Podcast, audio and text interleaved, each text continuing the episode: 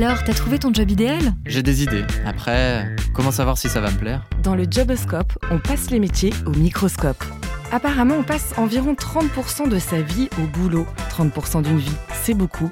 Alors faisons en sorte que vos choix de carrière vous donnent envie de vous lever chaque matin. Si on a un besoin qui existe et un produit qui a un réel intérêt, il n'y a pas besoin de forcer la vente. J'ai appris sur comment pensent les gens, comment ils fonctionnent. Être commercial, c'est l'école de la vie professionnelle.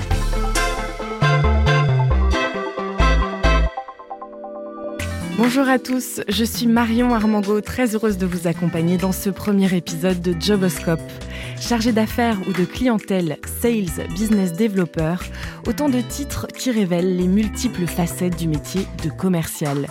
Pour en parler, aujourd'hui on reçoit Camille Leboeuf de Job Teaser, Jules Guiton de chez Orange et Edouard Ramspacher de High Flyers Agency. Bonjour à tous. Bonjour. Salut. Bonjour Marion. Tout va bien? Super. Prêt à dresser un panorama fidèle du métier de commercial aujourd'hui Ouais, ouais. Fin prêt. Alors c'est parti. Camille, on démarre avec toi. Tu es donc commercial chez Job Teaser. Est-ce que déjà tu peux nous présenter cette entreprise et nous expliquer en quoi consiste ton travail? Ok, alors moi, euh, effectivement, je suis business développeur depuis un peu plus de deux ans chez Job Teaser. Euh, donc, euh, c'est tout ce qui est prospection et fidélisation des, clients. Et en fait, Job Teaser, c'est le leader du recrutement des jeunes talents. Donc, on va aider les, jeunes à, trouver leur stage, leur alternance ou leur premier emploi. Et de l'autre côté, on va aider aussi les entreprises à recruter la bonne personne au bon poste le plus efficacement possible. Edouard, toi tu es recruteur chez High Agency. C'est une agence de chasseurs de tête, c'est bien ça? Ouais, exactement. Je suis effectivement recruteur chez Flyers Agency, un cabinet de recrutement qui est spécialisé sur des postes de manager et de directeur. Et on travaille beaucoup pour des startups qui sont à des stades euh, déjà un petit peu avancés, avec déjà quelques fonds qui leur permettent de recruter des équipes un peu plus importantes. Donc moi, je vais les accompagner sur leur stratégie de recrutement et sur trouver la bonne personne pour rejoindre la bonne équipe. Et avant ça, et ça pourrait être intéressant d'en parler aussi, j'étais euh, business developer dans une start-up qui s'appelle Babbler et qui est un réseau social pour les journalistes et les attachés de presse. Et toi, Jules, pour finir le tour de table, tu travailles donc chez Orange. Est-ce que ton travail ressemble à ce que tu viens d'entendre là? Euh, non, mon travail est très différent dans le sens où je ne vais pas vraiment faire de business développement euh, sur mon métier. Euh, je suis account manager, donc j'accompagne euh, mes clients sur un portefeuille de solutions très large. Orange, c'est une très grosse boîte qui propose euh, beaucoup de solutions, euh, des télécoms jusqu'à la transformation digitale. Moi, mon but, ça va être d'accompagner des grands clients qui sont déjà chez Orange depuis plusieurs années et d'augmenter leur chiffre d'affaires chez nous. Alors, l'objectif de ce podcast Joboscope, c'est de comprendre concrètement en quoi consiste un métier. Est-ce que euh, vous pouvez me raconter à quoi ressemble une journée type chez vous? Et déjà, est-ce qu'il y a une journée type dans votre métier? Camille, peut-être? Alors euh, non, il n'y a pas de, de journée type. euh, Évidemment, c'est extrêmement euh, varié. Euh, Il y a pas mal de choses dans le métier d'un business developer, notamment la prise de rendez-vous forcément.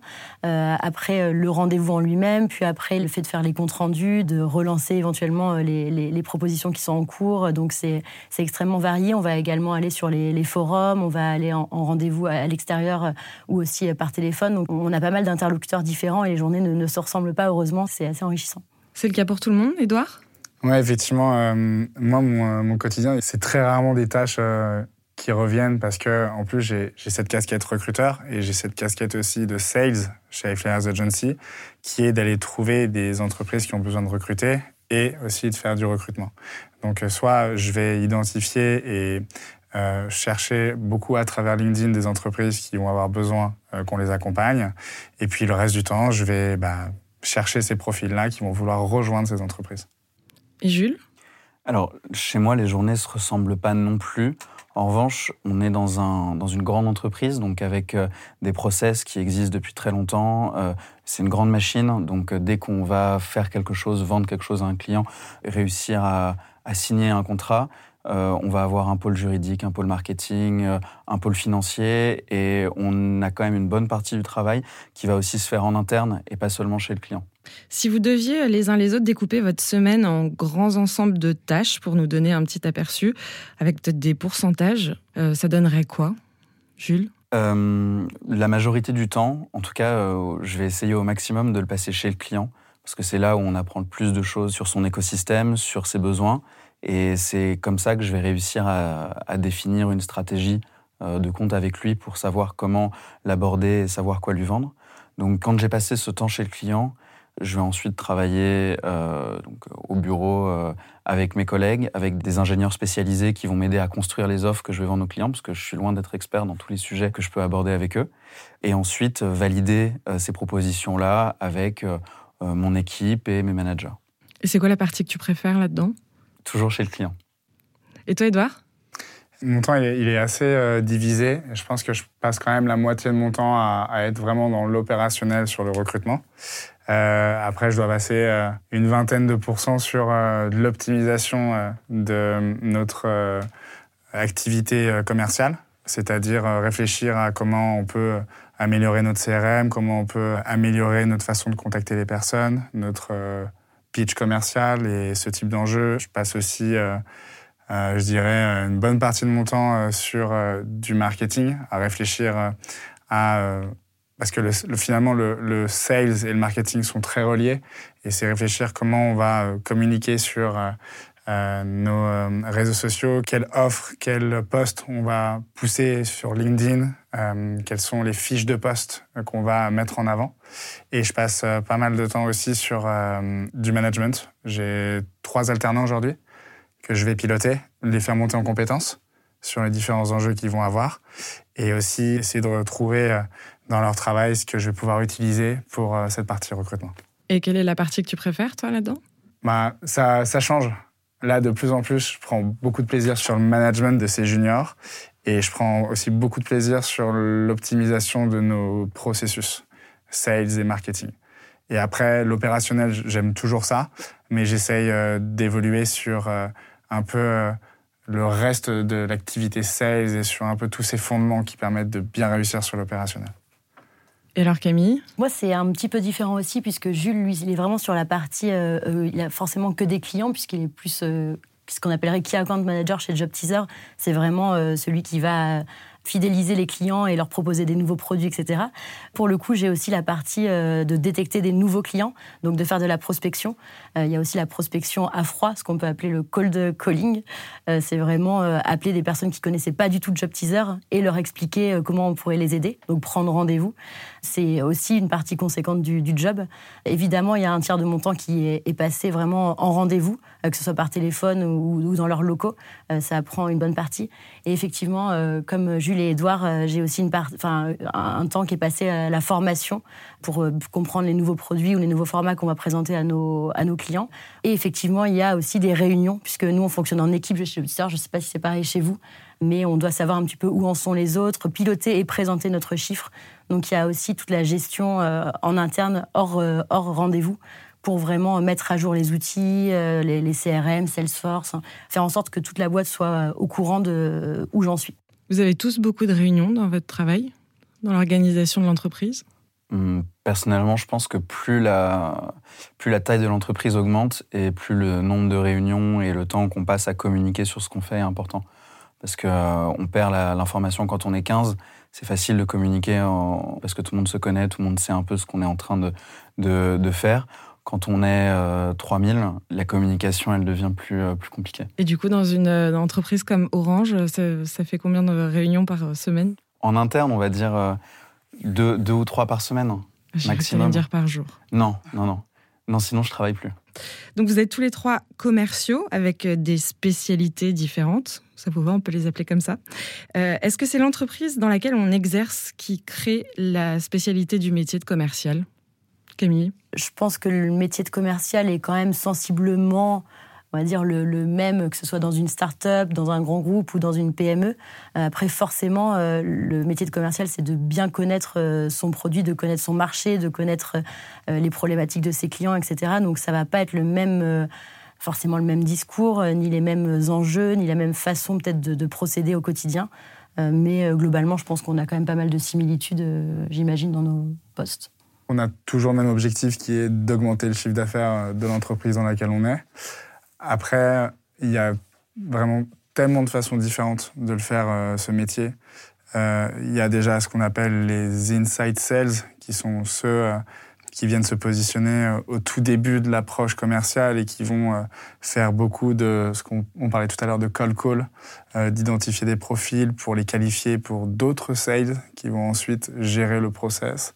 Il y a les business developers, sales qui vont avoir un peu toutes ces tâches-là. Il y a l'account manager qui va plutôt travailler sur euh, bah, euh, de faire fructifier la relation et de gérer les clients qui ont été ramenés. C'est une forme de sales aussi. Et puis, je pense que selon le secteur dans lequel on, travaille, c'est extrêmement différent. Il y a des gens qui vont vendre euh, bah, des imprimantes. C'est une vente extrêmement différente que vendre un service ou vendre du conseil. Et puis, il y a la vente du produit.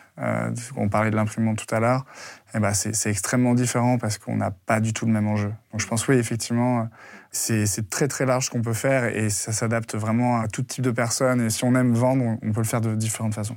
Quand vous parlez de consulting avec des clients, en moyenne, on passe combien de temps euh, en brief avec son client? Hum, Personnellement, plus de 80% de mon temps, euh, c'est du conseil.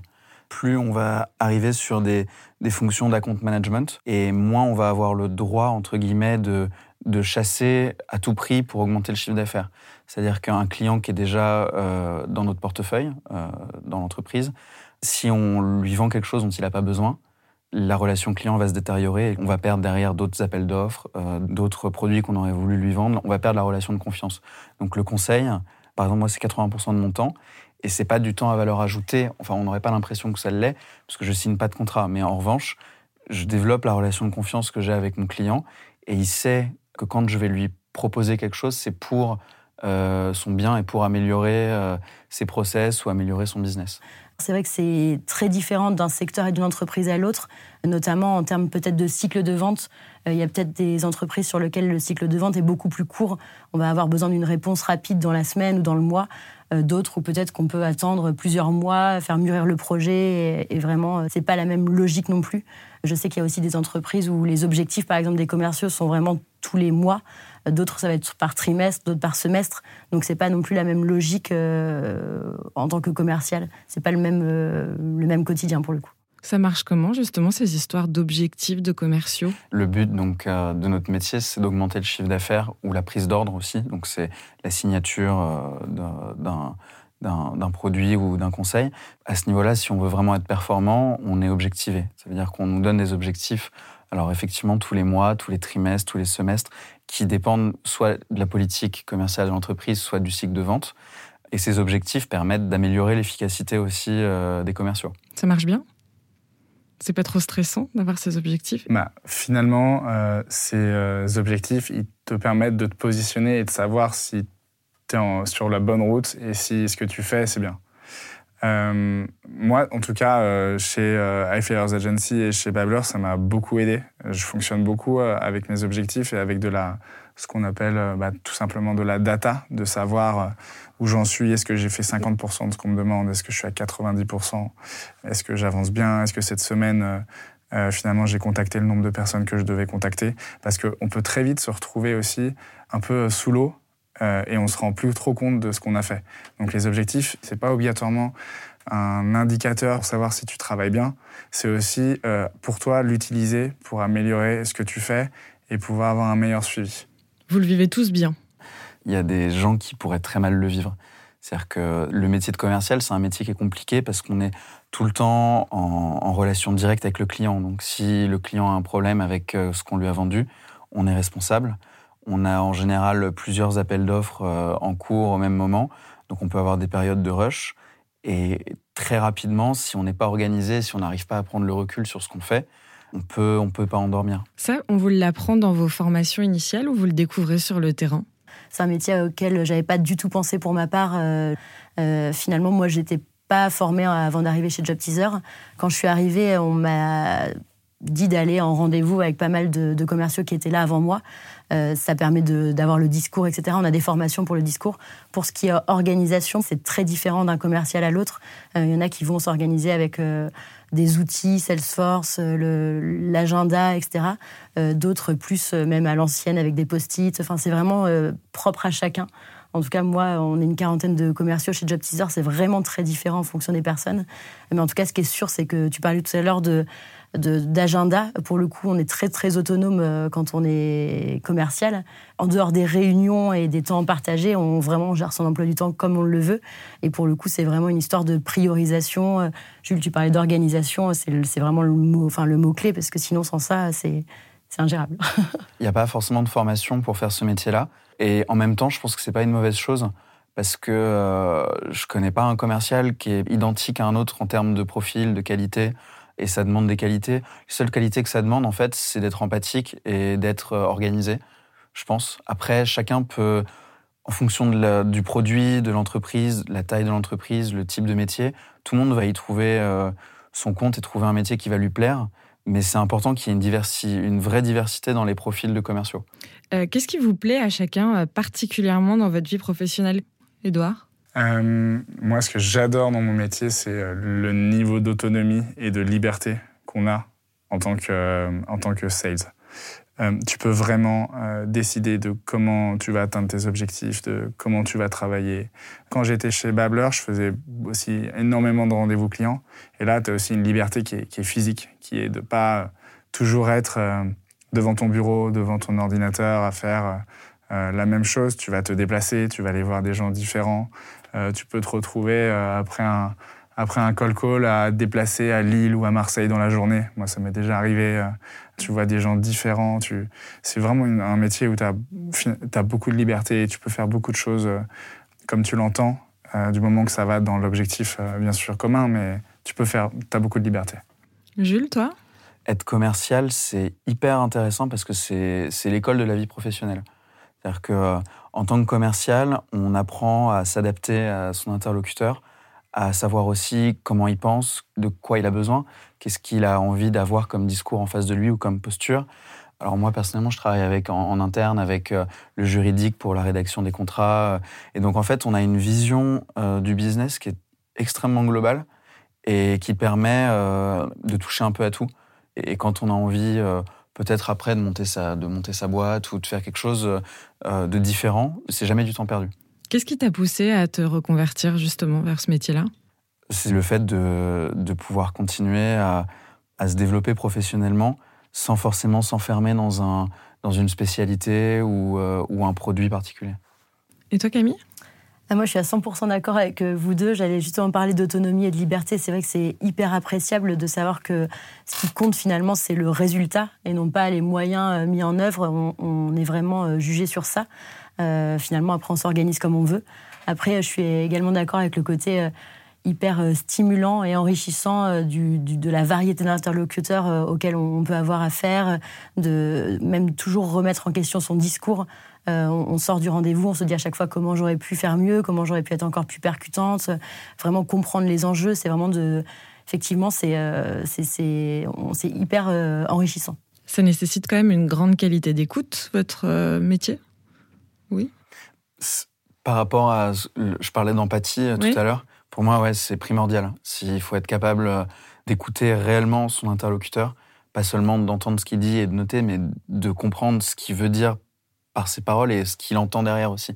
Parce que quand un client va nous dire quelque chose, pas forcément tout nous dire, ou il va même pas forcément lui savoir exactement son besoin. Donc le but, c'est d'écouter pour après analyser et identifier. Moi, j'avais un, j'avais un super euh, directeur commercial quand je suis arrivé chez, euh, chez Babler. Et il aimait bien euh, imager les conseils qu'il me donnait. Et l'image qu'il m'avait donnée du commercial, et que je trouve très juste, c'est de se dire que le commercial, il est à l'opposé de, ce que pourrait être physiquement un crocodile. C'est-à-dire quelqu'un, un animal avec des toutes petites oreilles et une très grande gueule. Donc c'est-à-dire que c'est quelqu'un qui, au contraire, va beaucoup écouter et va parler, mais de façon vraiment réfléchie et pour dire les bonnes choses. Donc euh, d'avoir quelqu'un qui... Un, bon sales, je pense que c'est vraiment quelqu'un qui arrive à, à tout entendre et surtout à se mettre à la place de son client. Et donc pour ça, tu es obligé de l'écouter. C'est marrant parce que quand on, pense commercial, on pense un peu baratineur aussi, enfin, qui a, le sens de la tchatch. Là, tu nous dis que c'est plutôt l'inverse finalement. Euh, non, mais c'est vrai, mais on a, on a toujours l'image du commercial étant super agressif, euh, sautant sur une proie. Pour... Non, mais sautant sur sa proie pour lui vendre euh, quelque chose à tout prix et l'obliger à signer. Mais je pense que ça, c'est vrai quand on essaye de vendre des frigos à des, des Esquimaux, par exemple. C'est si on, si on a un besoin euh, qui existe et un produit qui a un réel intérêt, il n'y a pas besoin de forcer la vente. Elle se fera si jamais on arrive à, à l'expliquer comme il faut au client. Et donc, du coup, euh, quand on est sur des produits un peu complexes, euh, comme c'est le cas pour nous trois, parce qu'on on vend du service beaucoup, ça, passe par l'écoute et par la capacité à expliquer ce qu'on fait. Et si on explique bien, il y a une bonne compréhension de la part du client et donc il y a identification de son besoin. Alors, on a parlé euh, des aspects positifs de votre métier. Est-ce qu'il y a des aspects négatifs qu'on peut aborder également? Aujourd'hui On est là pour ça, dire ce qui vous plaît un petit peu moins dans votre quotidien, quelles sont les tâches un peu plus pénibles. Édouard? Euh, bah justement, euh, un des points qui peut être mal vécu en étant commercial, c'est justement, tu en parlais juste avant, c'est un peu ce, stéréotype avec lequel il faut, il faut vivre. Et parfois, euh, ça te met dans des positions où tu dois justifier que tu cherches pas simplement à vendre quelque chose, mais que tu es vraiment dans le conseil que tu veux vraiment apporter euh, une plus-value à, la personne avec qui tu échanges. Donc ça, c'est quelque chose qui peut, euh, je dirais moi, qui n'est pas un point négatif pour moi, mais qui peut l'être sur la profession. après, les points négatifs du sales, bah, c'est un, un métier qui est très stimulant, c'est un métier d'adrénaline. donc parfois, tu peux être euh, dans des moments où c'est difficile parce que tu atteins pas tes chiffres, parce que tu peux très bien faire ton travail et pourtant ne pas avoir les résultats euh, que tu devrais avoir. Euh, c'est un métier où tu peux faire les choses parfaitement et absolument pas avoir, et avoir des résultats qui sont très mauvais.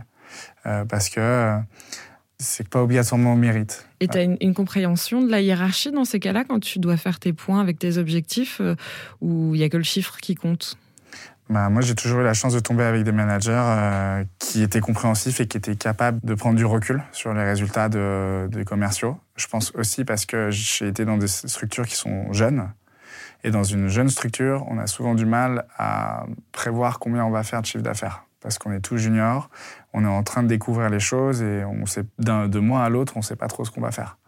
Donc non, j'ai toujours eu des managers qui étaient extrêmement compréhensifs. Euh, et effectivement, je pense que je l'aurais mal vécu euh, si on me jugeait simplement sur mes chiffres. J'ai eu beaucoup de, vraiment des regards euh, très encourageants et justes sur le travail que j'ai fait. Et toi, du coup, chez Orange, Jules? Je rejoins complètement ce qu'a dit Edouard avant.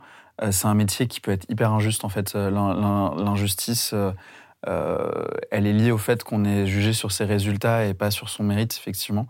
Et on peut ne pas travailler et atteindre tous ces objectifs parce qu'on a des besoins clients qui, qui, tombent euh, du ciel et on peut euh, ne pas réussir euh, personnellement à faire ces objectifs alors qu'on a super bien travaillé sur tous ces comptes parce que c'est pas le bon moment. Mais voilà, moi pareil, j'ai pas, j'ai pas eu de problème avec mes managers. J'ai toujours beaucoup de compréhension quand ça fonctionnait pas. Et qu'est-ce qui te déplaît le plus dans ton quotidien et dans ton métier? On se dit tout, hein. Peut-être le côté cycle. enfin, il y, y, a une vraie pression client, c'est-à-dire que quand on est commercial, le client considère, il va nous, il va nous acheter des services, des produits, donc il considère qu'on est à son service. Donc parfois, on peut avoir euh, certains clients qui dépassent les limites, et, c'est une position qui est délicate. Comment est-ce qu'ils font pour dépasser les limites as un exemple à nous donner d'un client qui a dépassé les bornes euh, un exemple comme ça, ça peut être un client qui va appeler à 20h30 furieux parce que euh, un lien d'internet ou euh, ou, un produit connecté qu'on lui a vendu fonctionne plus, qui va appeler à 20h30 euh, trois ou quatre fois, très en colère, très énervé, euh, parfois à la limite de l'insulte, parce qu'il considère qu'on est à son service. Ça vous est déjà arrivé à tous, ça? Ouais, ouais, ouais, ça m'est arrivé plein de fois. Et encore 20h30, je m'ai mis plutôt 23h minuit, 6h du matin. ouais, effectivement la gestion euh, de la relation client, c'est pas évident et ça peut être difficile quand on s'entend mal avec son client. Et vous répondez dans ces cas-là? Moi non. Moi non plus, mais, mais il faut savoir mettre des limites. Il faut savoir dire stop quand c'est pas. On est dans une relation de travail, euh, quoi qu'il arrive, euh, qu'on soit vendeur ou acheteur, il y a un respect mutuel entre des gens qui travaillent ensemble. Et toi, Camille? Ce qui est difficile, c'est vraiment d'être endurant, euh, d'être euh, vraiment, c'est pas un sprint comme on dit, c'est pas faire un, exploser son objectif un mois et, après euh, bah, être plus en difficulté le mois suivant. C'est vraiment de savoir ménager son énergie, etc. donc ça, c'est vraiment la difficulté. après, moi, ce que j'aimerais, c'est avoir plus de temps pour justement ne pas forcément être tout le temps la tête dans le guidon, mais avoir le temps de de plus penser à la stratégie encore plus, me, bah voilà, avoir plus de temps pour prendre de la hauteur. Vraiment, les journées sont, enfin, défilent à toute vitesse et c'est le, rythme du, du commercial, quoi, pour le coup. Du coup, les, objectifs vous mettent quand même une certaine pression. Vous me disiez que non au début, mais en fait, quand on vous écoute, c'est quand même un petit peu pesant. C'est mais c'est ce qu'on aime aussi. Enfin, je trouve que le challenge, enfin, pourquoi j'ai choisi ce job-là, c'est parce qu'on s'ennuie vraiment jamais. Euh, donc, euh, par rapport aux autres stages ou autres que j'ai pu faire avant, c'est quand même euh, hyper satisfaisant, enfin hyper mm. challengeant. Quoi. Puis qui dit objectif dit rémunération. Donc, si on n'atteint pas les objectifs, il y a de la pression. Mais si on les atteint, on est récompensé euh, factuellement, quoi. C'est concret. Alors expliquez-moi comment ça marche la rémunération avec les objectifs. Euh, bah, tout, va, tout va dépendre de, ton atteinte de tes objectifs. Euh, alors il faut savoir, on parle beaucoup d'objectifs depuis tout à l'heure, mais il y a deux types d'objectifs. Il y a ce qu'on appelle les objectifs quantitatifs, qui vont être chiffrés, c'est-à-dire j'ai fait euh, j'avais un objectif de 50 000 euros de chiffre d'affaires, j'ai fait 49 euh, 000 euros. Euh, et puis, tu as des objectifs qui sont qualitatifs. Et qualitatifs, c'est par exemple, j'ai bien rempli mon CRM avec toutes les informations qu'il fallait. J'ai passé beaucoup de temps à vouloir faire avancer les process. C'est des choses qu'on ne peut pas chiffrer, mais pourtant qui apportent beaucoup à l'entreprise. Et ça aussi, c'est des objectifs importants et qui peuvent amener rémunération. Et après, sur le calcul euh, de ta rémunération par rapport à ces objectifs, c'est est-ce que tu les as atteints? À combien de pourcentage tu les as atteints? Après, ça peut être, ça peut être complexe, cette rémunération. Tu as aussi parfois des, ce qu'on appelle des accélérateurs. C'est-à-dire, j'ai fait 50% euh, de mon objectif, j'obtiens 50% de ma commission et j'ai un accélérateur de 0,5 parce que j'ai atteint ce 50%. Et puis aussi, tu as une... lorsque tu dépasses les 100%. Et là, c'est plutôt cool. C'est jackpot, là. Bah ouais, ça dépend comment est calculé euh, ton variable, ce qu'on appelle le variable, le fait de toucher les, ces, commissions. Si c'est plafonné, déplafonné. Déplafonné, c'est-à-dire que tu peux faire 250% euh, et, continuer à gagner de l'argent. Et si c'est plafonné, bah, tu atteins 100%, tu toucheras 100% et ça s'arrête là. Donc euh, quand c'est déplafonné, là oui, c'est jackpot. Alors, dites-moi, vous êtes payé combien? Avec quelle variable qualitative, quantitative euh, Pour un junior, euh, je sais pas, parce qu'en fait, je, fais un, programme pour jeunes diplômés euh, qui me permet d'aller sur des postes qui sont pas forcément juniors. Donc, je pense que le poste de key account manager chez Orange, ça sera pas un poste qui sera ouvert à des juniors. En revanche, pour la rémunération, et pour revenir sur ce qu'on disait avant, le, le P-plan, ce qu'on appelle le P-plan, c'est la façon dont est calculée la part variable pour chacun. Elle est extrêmement différente d'une boîte à l'autre et elle peut changer d'un trimestre à l'autre en fonction euh, de la stratégie de l'entreprise. C'est-à-dire que c'est un bon moyen de piloter euh, la force commerciale. Imaginons, euh, demain, on a une boîte avec 60 commerciaux. Bah, on se dit, moi, j'aimerais bien aller plus sur, sur ce, type de boîte ou ce type de produit. Bah, je vais mettre un bonus sur ces produits-là. Donc ça veut dire que cette part variable, c'est aussi un moyen de piloter l'action commerciale de tous ces commerciaux. Parce que le commercial va forcément aller là où il est mieux rémunéré il va vendre ce qui est là où il est le mieux rémunéré.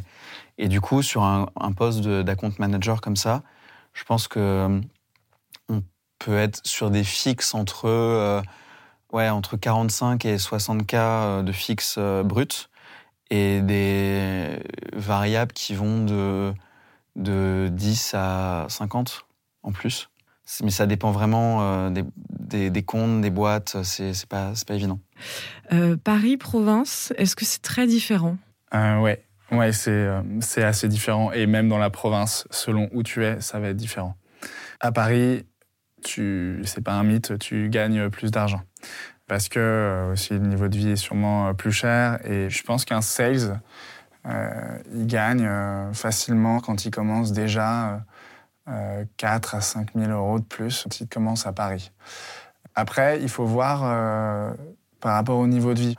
Un sales euh, qui gagne euh, au début 28K euh, à Bordeaux ou à Lyon, il est peut-être mieux loti que celui qui gagne 30K à Paris.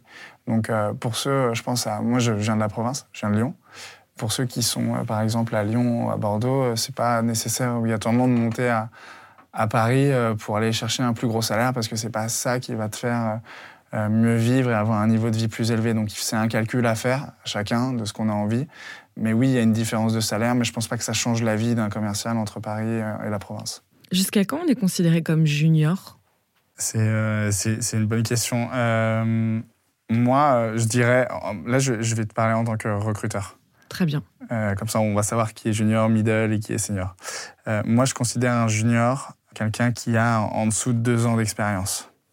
Après, attention, quand tu évolues en sales, tu peux évoluer de façon très différente. Et finalement, tu peux te retrouver junior, même en ayant 5-6 ans d'expérience sur des métiers.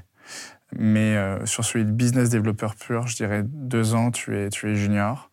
Euh, entre deux ans et quatre ans, tu es déjà un peu plus intermédiaire. Et entre, euh, quand tu dépasses 5, 6, 7 ans, 8 ans sur le même poste, là, tu, tu t'es vraiment expert, confirmé sur, sur ton métier. On t'appelle senior, du coup, ou pas? Pas obligatoirement. On peut t'appeler senior, mais ça se trouve, tu es devenu ce qu'on appelle head of sales. Pourquoi est-ce que tous les termes sont anglophones dans votre secteur? On traduit rien. Vous le savez? Vous le comprenez? Vous l'avez intégré, mais il n'y a aucun mot en français hein, depuis le début. Ouais, c'est pour moi, c'est la start-up. Euh, moi, j'ai toujours évolué dans l'écosystème start-up et l'écosystème start-up, il prend exemple sur euh, sur la Silicon Valley, sur, euh, sur les startups américaines, sur les Apple, sur ces, toutes ces startups-là, les stratégies. Et, quand on est en startup, on lit beaucoup de choses sur euh, ce que va conseiller le créateur de Slack, le créateur de, de Facebook, Mark Zuckerberg. Et, tu, tu finalement te retrouves beaucoup à, à lire en anglais. Et il y a certains termes qui ne peuvent pas être traduits en français parce qu'ils n'ont pas, euh, en, un mot, tu peux pas dire la même chose. Donc je pense qu'on utilise ces anglicismes pour ça. Et puis après, il y a un petit côté pour faire le show quand même, je pense aussi. Ah, merci d'être honnête. Il y a, y a quand même, euh, il y a des mots parfois qui résonnent mieux lorsqu'on le dit en anglais. et quand on est sales, c'est important de bien raisonner. Je comprends. Les sales, c'est un peu classe. Face à un client qui ne nous connaît pas, c'est une façon de s'acheter une légitimité. Euh, d'utiliser des mots complexes en anglais, ça montre rapidement qu'on est compétent et qu'on sait de quoi on parle. Après, oui, je pense qu'il y a quand même beaucoup de mots en anglais parce que il y a de la littérature en anglais. La plupart de la littérature euh, business, elle se fait en anglais. Beaucoup, c'est anglophone. Euh, en anglais ou américain. Mais du coup, je rebondis là-dessus. Qu'est-ce que vous lisez Il y a des lectures communes euh, entre vous trois, par exemple, sur votre métier? Bah, en anglais? peut Medium. Medium, c'est des gens qui communiquent sur leur quotidien et qui ont pensé à comment optimiser la partie commerciale. Et puis après, tu as les blogs des entreprises parce que les entreprises commencent de plus en plus à se positionner en tant qu'experts sur leur sujet. Tu peux aller sur euh, le blog d'Open Classrooms pour regarder plein d'informations sur les métiers, sur, euh, sur des fiches de poste, il y a plein de choses. Et les autres? Vous lisez quoi? Euh, Moi, c'est peut-être un petit peu différent parce que j'ai des clients qui sont des très gros clients, donc qui sont des entreprises en général du CAC 40 ou SBF 120. Et ces entreprises-là, je vais essayer d'avoir une vision un peu plus euh, macroéconomique euh, de, leur situation. C'est-à-dire de dire, bah, est-ce que c'est des entreprises qui sont en croissance déjà ou pas? Si elles ne sont pas en croissance, je vais avoir du mal à leur, euh, à leur vendre plus de choses que ce dont elles ont besoin. Euh, comment fonctionne le business en ce moment dans lequel elles sont? J'ai des, entreprises qui sont euh, dans le secteur minier, d'autres qui sont dans le secteur euh, automobile. Enfin, il y a plein de clients différents avec leur propre business. Donc moi, je vais plutôt lire euh, des The Economist ou Harvard Business Review, des choses comme ça. Camille? Je passe beaucoup de temps à écouter des podcasts. c'est même le matin en allant au travail, à pied, etc., pour trouver de, l'inspiration, des personnes qui ont créé des startups ou autres. je pense au gratin, c'est hyper sympa. C'est quoi les, les perspectives d'évolution de carrière? Je pense qu'il y en a beaucoup. Et ça, c'est un gros avantage euh, de ce métier. Tu peux vraiment faire plein de choses après. Euh, bah, tout simplement euh, de continuer en tant que sales, sales business developer, business developer senior, et puis après sales manager, de commencer à manager des personnes, et puis après head of sales, et encore au-dessus, il y a VP sales. Et donc là, tu peux continuer jusque tout en haut, jusqu'au jusqu'au CEO, à manager toute la partie commerciale. Après, tu peux avoir envie d'évoluer sur plutôt des opérations, c'est-à-dire, euh, bah, il y a une équipe de 5-6 commerciaux, c'est euh, gérer leur partie CRM, gérer leur process pour leur permettre de mieux travailler.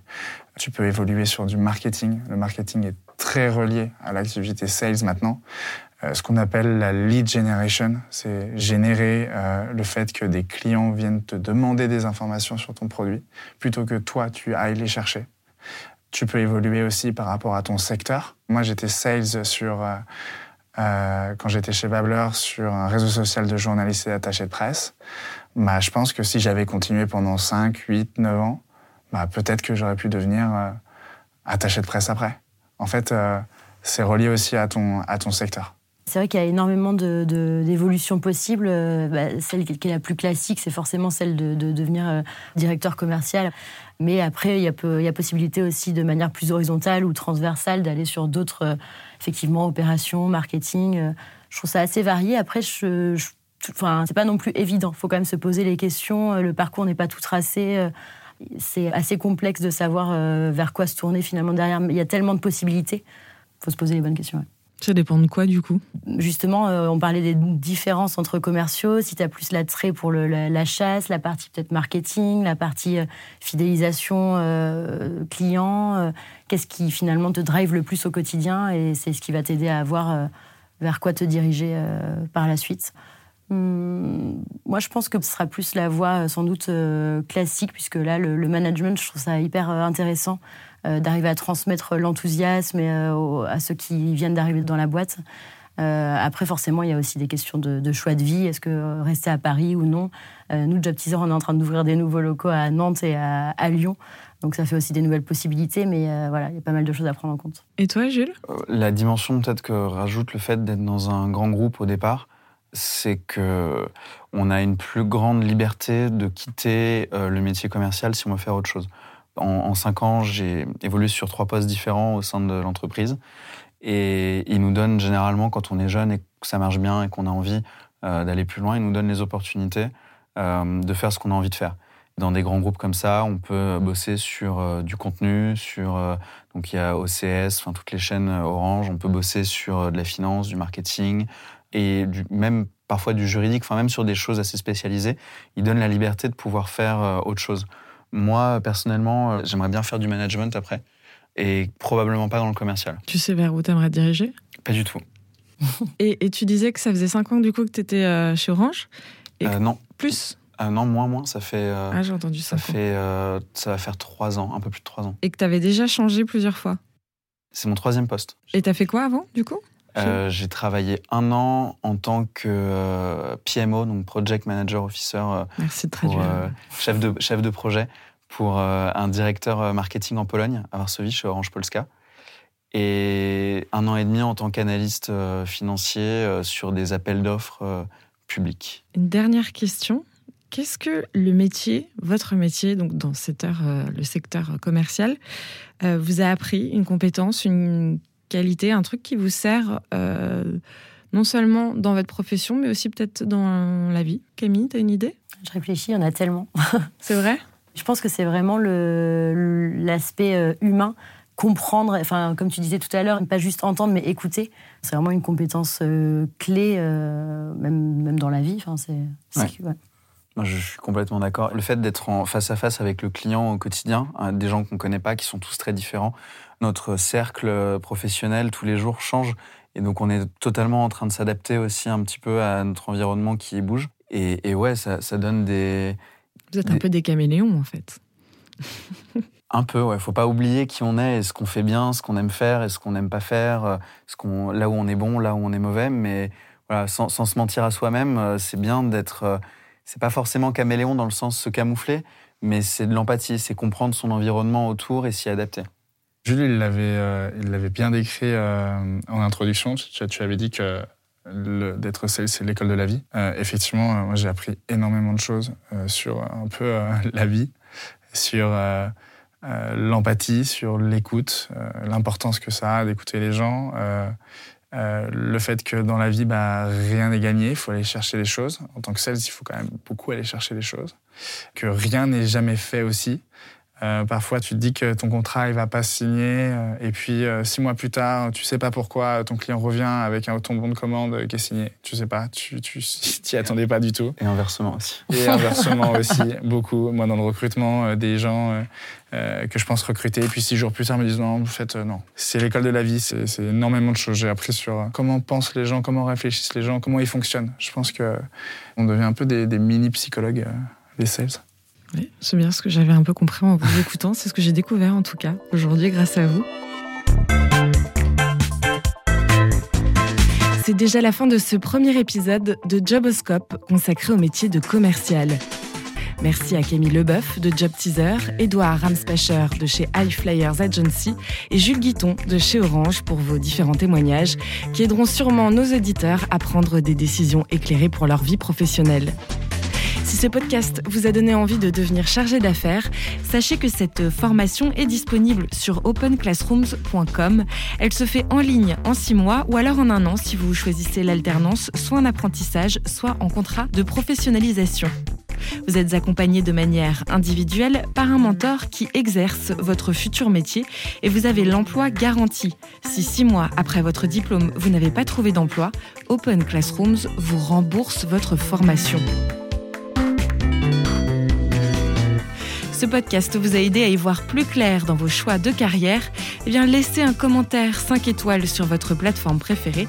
Cela aidera d'autres personnes à le trouver. On se donne rendez-vous très vite pour passer un nouveau job au microscope.